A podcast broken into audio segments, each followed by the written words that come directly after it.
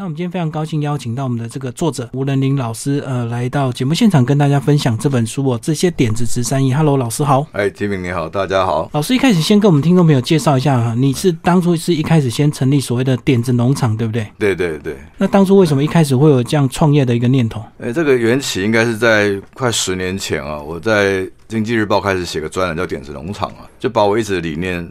放进去，在专栏里去书写跟分享啊。那其实点子农场就是一直是这个专栏名字。那后来我公司成立了以后，就用这个名字啊。那那个缘起的动机，就是我其实在书写跟关心的对象啊，可能更早在二十年前啊，我进新闻界都在做，往三个方向在努力啊。我觉得任何的我们报道，我们既然做新闻人，我们关心还是公众利益嘛啊。对。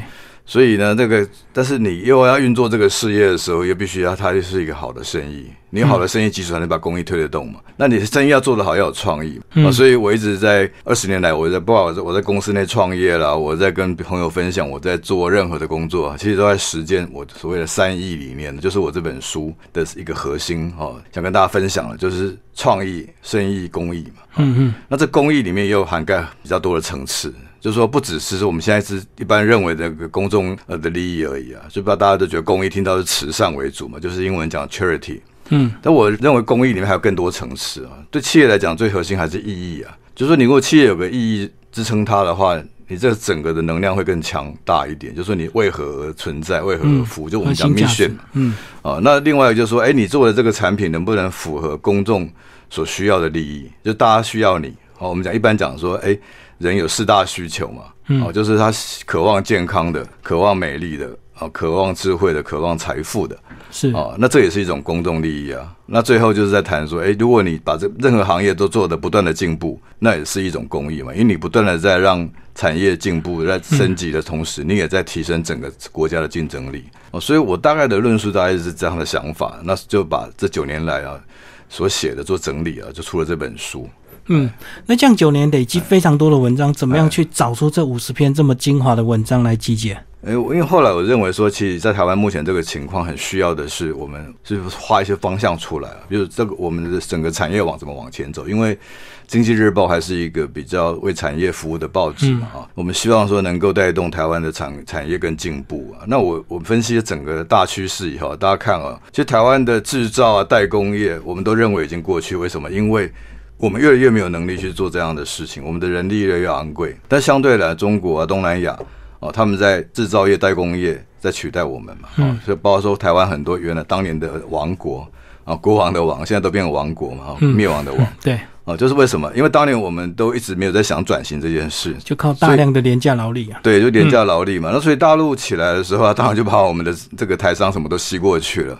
那我们的这个商人当然逐水草而居嘛，低成本，嗯，是这第一要素啊，所以人往便宜的人工地方去，便宜的物料地方去。那台湾当然就空洞化。那台湾要往哪边走？我觉得就是三个风口啊。所以我这书里面就以刚你刚刚提到说，我怎么去定主轴？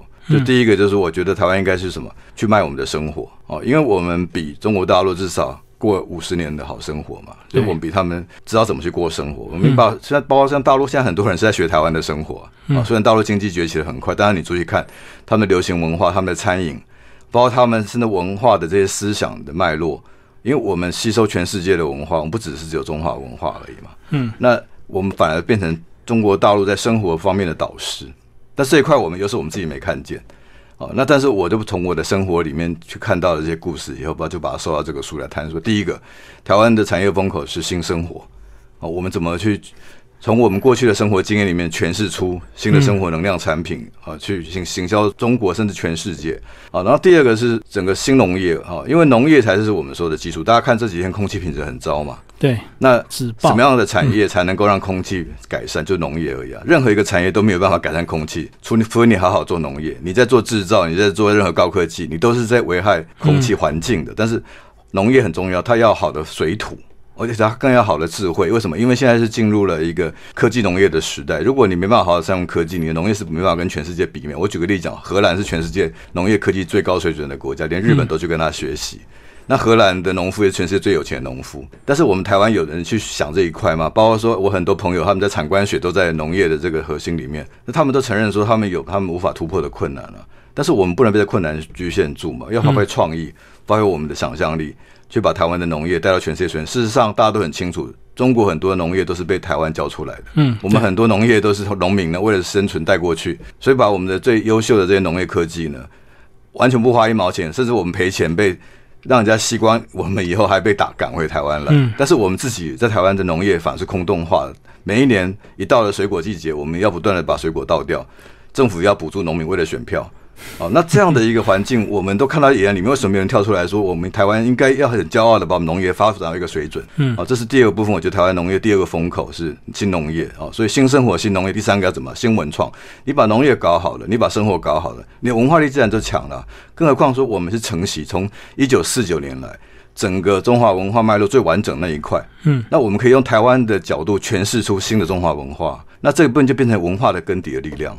所以，我整个论述就是说，从新生活、新文创到新农业，啊，在谈这个事情的架构，那就变成说，把过去我这九年多来写的，甚至我二十年来做的事情，正好都传传传在这个脉络上，啊，所以变成我书的主轴。所以这三个部分好像是说，呃，从自己开始做起来是最快的，对。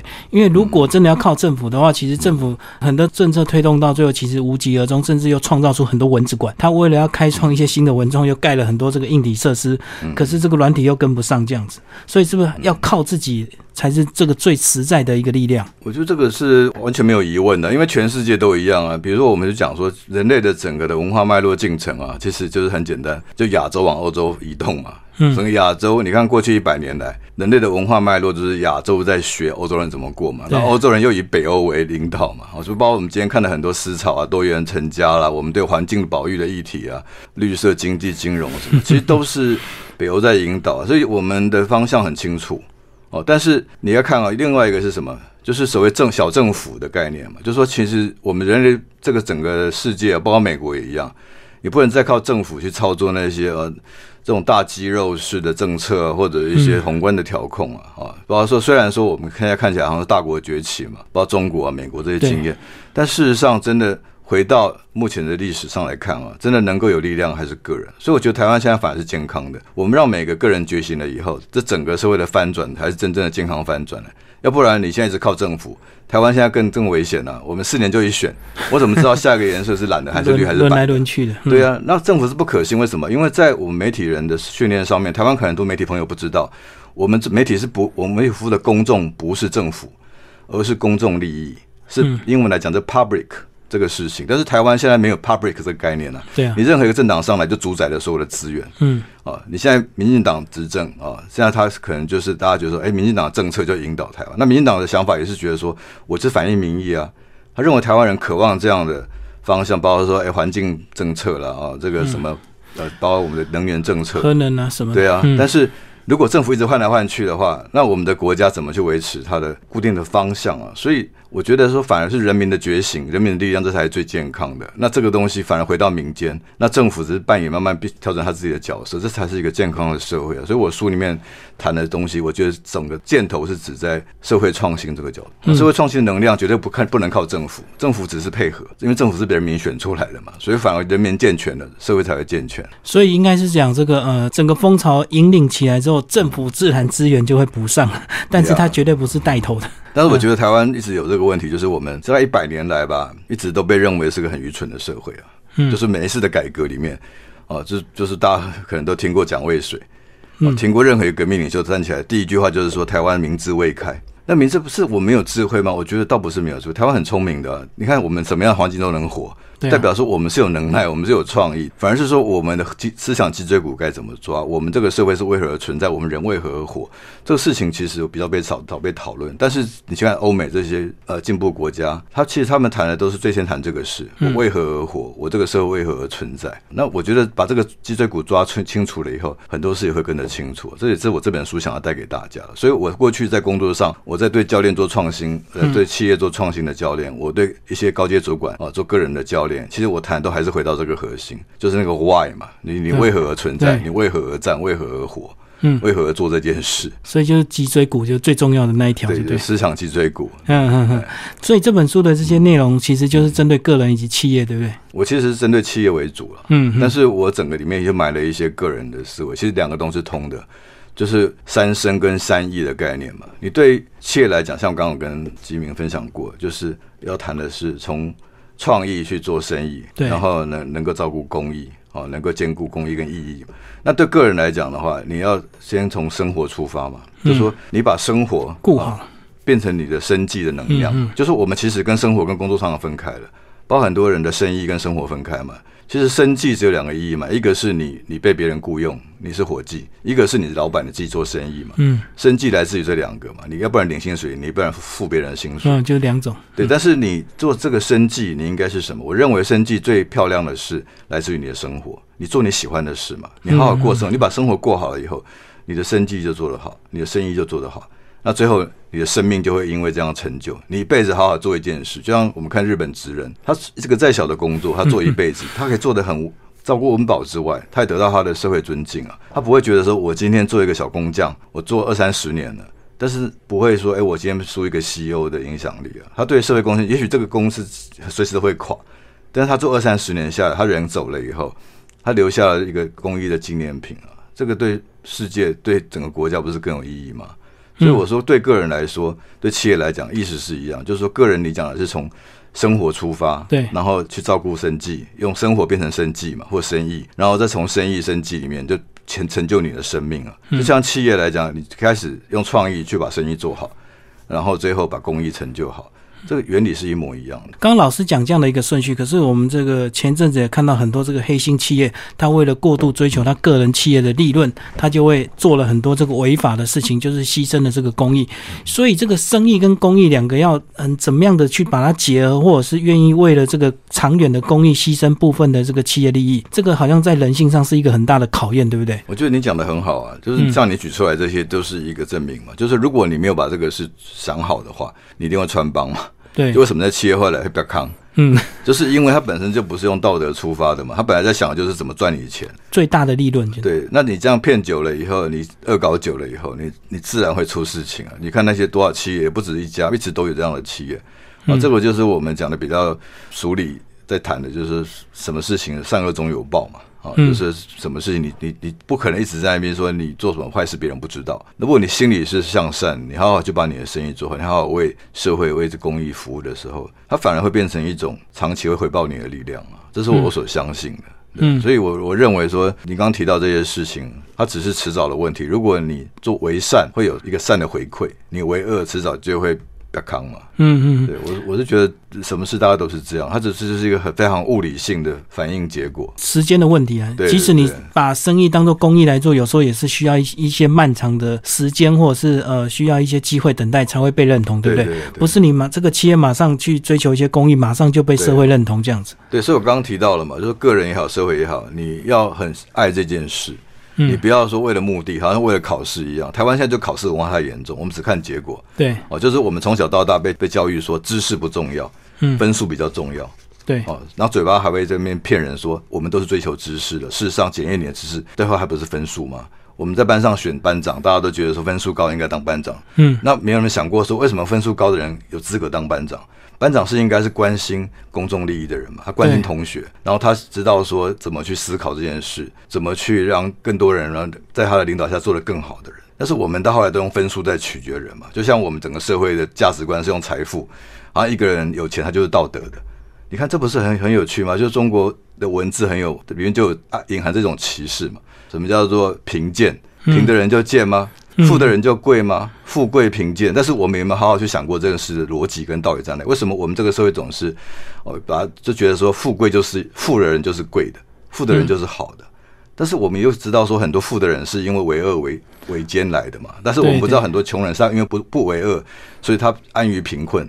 但是我们又瞧不起穷人，所以我们这社会的价值观是不是我们自己从小到大这几十年来，我们自己都都明明知道那个事情，但是我们没有做过一个集体性的反思，嗯这就很有趣吧？我想我这样讲，你应该也有感受到。对对对对，那其实像我们来看这本书的一些内容啊，其实呃五十篇非常精彩的这个文章哦，收录起来集结成这样的一本书。那我发现老师是几乎是无所不在，随时都在动脑子。这个有很多的点子，可能在你们聚会或者是日常，然后你去因为跟某一些人聊天之后，你就想到这样的一个点子，然后就写出来。所以这这是不是也是一种磨练自己个人创意或者是发挥个人潜能的一个很好的一个机会？包括各种吃饭休闲场合都有可能能够激发你的一些点子。呀，这个这个也是我在带学生的一个态度了哈。我觉得就回到刚刚讲了，从生活出发，嗯，就是你要想要过什么生活。如果你今天身为一个点子人，我认为点子人在每个行业里面，呃，他都是会存在的，就是一定有一群不断的在动脑，不断的想要让自己的生命。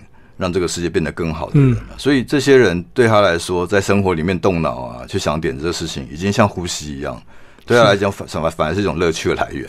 嗯，就他能够不断的去观察到说，哎，我有什么新的体验、收获、亮点，然后得把它转化成呃各种趣点也好，或者重点，然后让社整个世整个社会整个世界变得更有点子。我想这是应该是个点子人的特质嘛，就很像有一本书呃很有名是。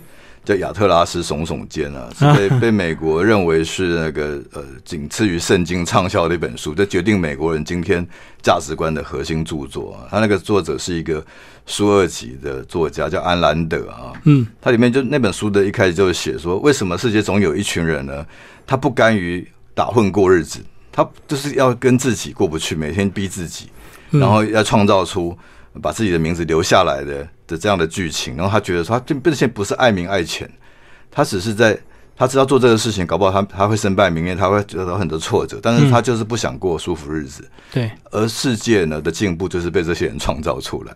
哦，所以我建议说，大家听众朋友如果有兴趣，可以看这本书，我很推荐，叫《亚特拉斯耸耸肩》，嗯，一本很厚的小说，也出了一百多年了。但这本书在美国今天还在卖，嗯，啊，但是老实说，我今天跟大家聊天的时候，我每次喝酒啊，我因为我喜欢喝红酒，我是一个我爱我是爱爱品酒的人啊，我自己也很爱吃，到处吃啊，嗯，我自己有我自己曾经担任过台湾现在最资深的一个美食团体，叫 La V，啊，我们这二十几年了，每个月聚一次。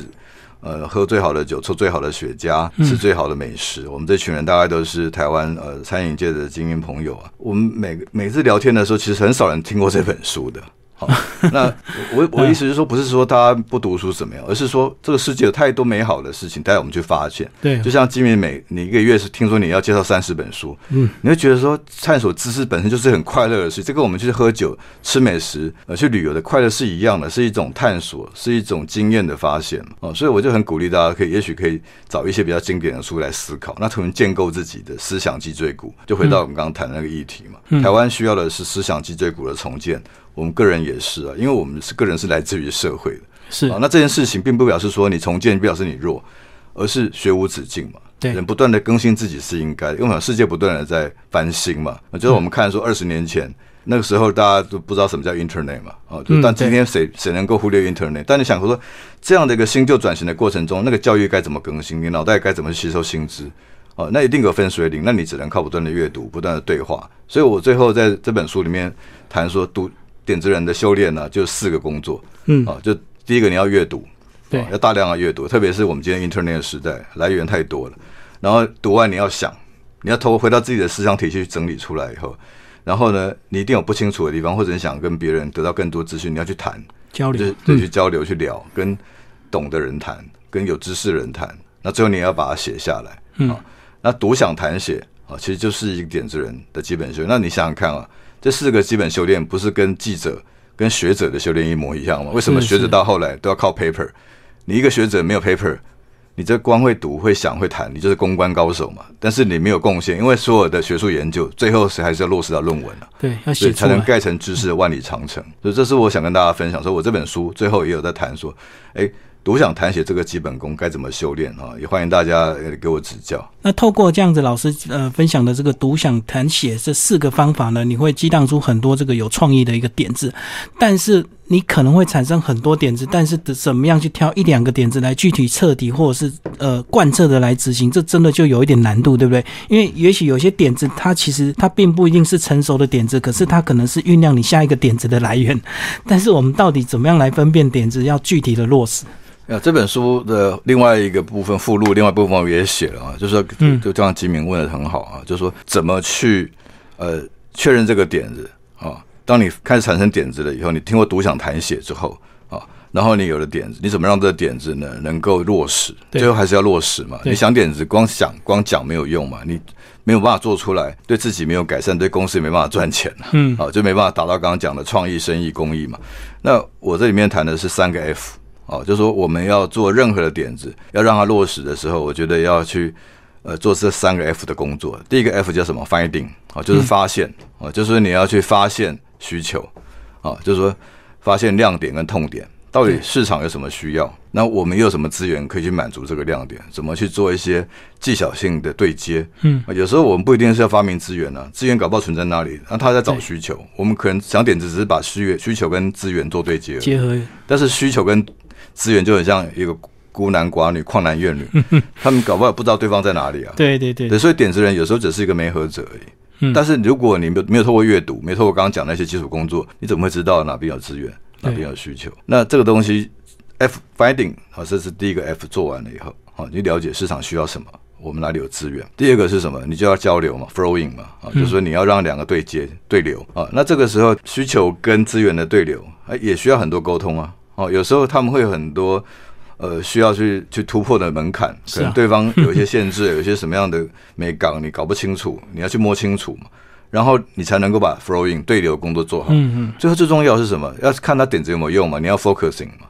你要去对接他，要去精，就要去精准的去说，知道说，哎，我到底这个东西为什么不能落实？为什么不能成功？不断的检讨，再来一次，不断的再去回到 finding，然后再回到 flowing，然后再 focusing，就一用这三个 F 不断的操作啊！我相信，呃，这个大部分在做研发的工作，大概也是在这个三 F 范畴里面。比如说，我们台湾来。最蛮还蛮红的一个创意工具叫设计思考 （design thinking），其实产的也不过这是三个 F 嘛。这三个在循环就对。对对。最后，老师帮我们总结这本书好不好？这个呃，一般的读者如果读完这本书之后，如果是个人，就是希老师希望改善他们个人的一个生活品质嘛，达到这个从生活中找到一个工作的一个乐趣，然后变成把这个工作变成他长远的一个兴趣这样子。那如果是企业，就是提升他们的一个生意以及公益以及这个创意这三方面嘛。我就回到一个比较大容易可以理解的方向来谈了，因为通常我。您提这个问题，我可以讲三分钟，我也可以讲三十个小时。对，哦，就是说，因为这是课程一部分。哦，那我觉得，说回到我 coaching 的思维来讲，我在做呃教练的工作的时候，不管我对公司的整个主管，这个我像我们做创新顾问的时候，其实是在 coaching 整个公司创新团队。我们做高级主管创新的时候，我们是在 coaching 他个人嘛，但是原理一模一样。对，我觉得呢，其实也只有三个工作而已，就是你每天。这个人呢，要做所有的工作之前，最重要是什么？对身体的功课。好，你身心的功课有没有做好？你身体不好，你当然就没办法再去做其他的事。一切空谈了。公司的身体质不好，财务不好，公司的思想不对，公司的整个文化不对。嗯，你这样就这样，像人体质不好，你身心都不好的时候，你怎么可以期待其他事变好呢？那身心怎么变好？其实很简单嘛，来自我们身体其实来自于两件、三件事情而已。第一个是什么？最重要的是我们的饮食。对哦，你的进出的东西有没有健康嘛？你有没有吃到健康的东西？这就广很广了哦，包括说你真正个人的饮食，包括你的知识的饮食啊。嗯嗯。然后第二块就是你自己作息，你有没有一个 routine 哦，在一个很健康的 routine，朝九晚五也好，或者怎么样，有一个适时的休息。是。那最后就是休息，你休息品质好不好？你有没有真正的休息啊？时间给你了，但你有没有休息好？你跑去喝酒，跑去把这个时间把人都搞乱七八糟，你身体本来这样当然不会好啊。哦，你有时间休息，但是你拿去玩乐，没有把这个资源用到好。那最后另外一块就是要回到说，哎，我们今天跟怎么学习的？你有基础好的基底，你身体好了，公司的基础好了以后，不断怎么个人也好，公司也好，创新自己，那就是靠什么？靠学习嘛。个个人学习就最好的。像我 coaching 学生，我跟他讲说，呃，你就你要以大自然为师嘛，你常常去接触大自然，这身体也会照顾好嘛。你以经典为师嘛，哦，你常常看一些。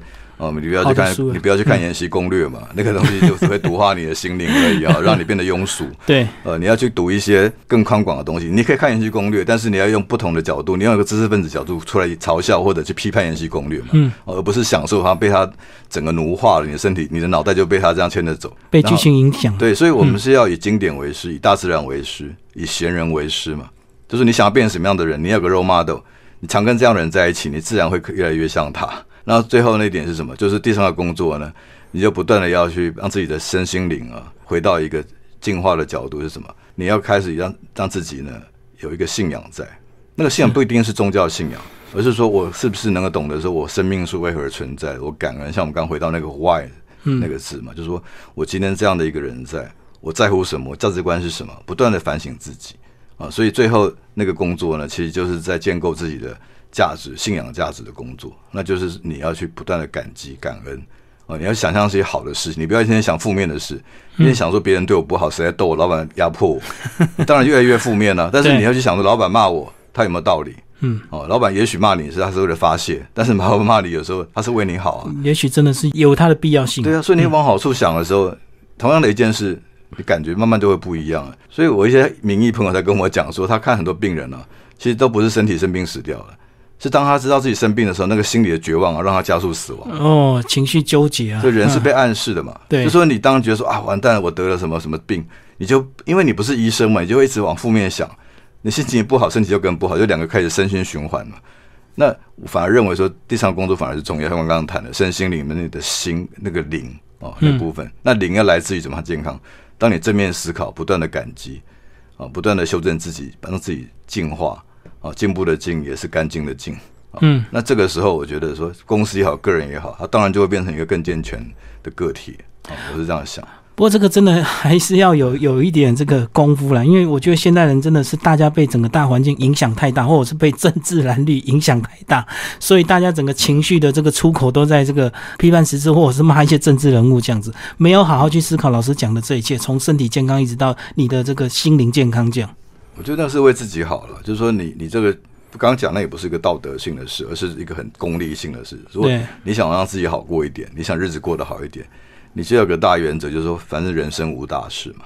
嗯，哦，我们每个人都要死啊，最后结局都一样。嗯，那你如何把活着每一秒过到好？那这个时候你的想法就不一样，你就不会那么斤斤计较说，哎，今天那个人对我不好，我少赚五毛一块。嗯啊，反正很多事情就可以超越了。这是我觉得说，这不是一个道道德的议题啊，这反而是最功利的议题。当你能够想得开，能够往这些正面思考的时候，最大的受益者还是你自己。哇，今天老师这个分享非常的棒，然后这个推荐给我们的听众朋友，这些点子值三亿，然后时报出版，非常感谢吴仁林老师为大家分享这本书。好，谢谢老师。好，谢谢金明，谢谢大家，谢谢。